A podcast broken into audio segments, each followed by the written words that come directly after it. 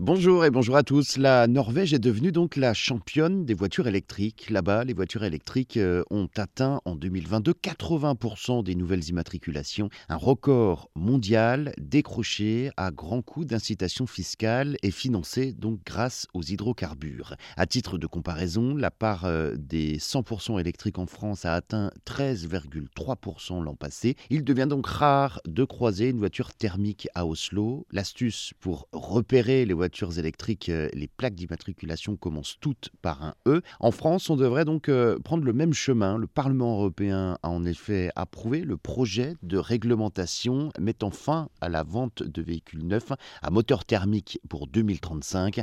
La Norvège est arrivée à ce résultat hein, parce que le pays euh, a mis les moyens. Depuis les années 90, les voitures propres ont en effet bénéficié d'avantages comme la fin de la TVA et de quasiment toutes les autres taxes, des prix réduits pour les parkings euh, publics, l'exonération euh, de péages urbains, l'autorisation d'emprunter les couloirs de transport collectif. Résultat, les véhicules électriques devraient représenter 30% du parc auto norvégien d'ici 2025 contre seulement 1% en France, mais des dispositifs qui ont un coût forcément. La Norvège a les moyens. Le pays construit sa richesse grâce à l'exportation des hydrocarbures. Le secteur du pétrole et du gaz, hein, qui représente 67% au total des exportations, nourrit le plus grand fonds souverain au monde, estimé à 1200 milliards de dollars.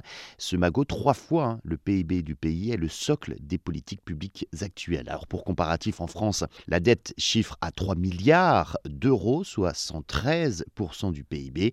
Un paradoxe ou une hypocrisie hein, pour certains, puisque rouler en électrique d'un côté, mais produire donc du pétrole de l'autre.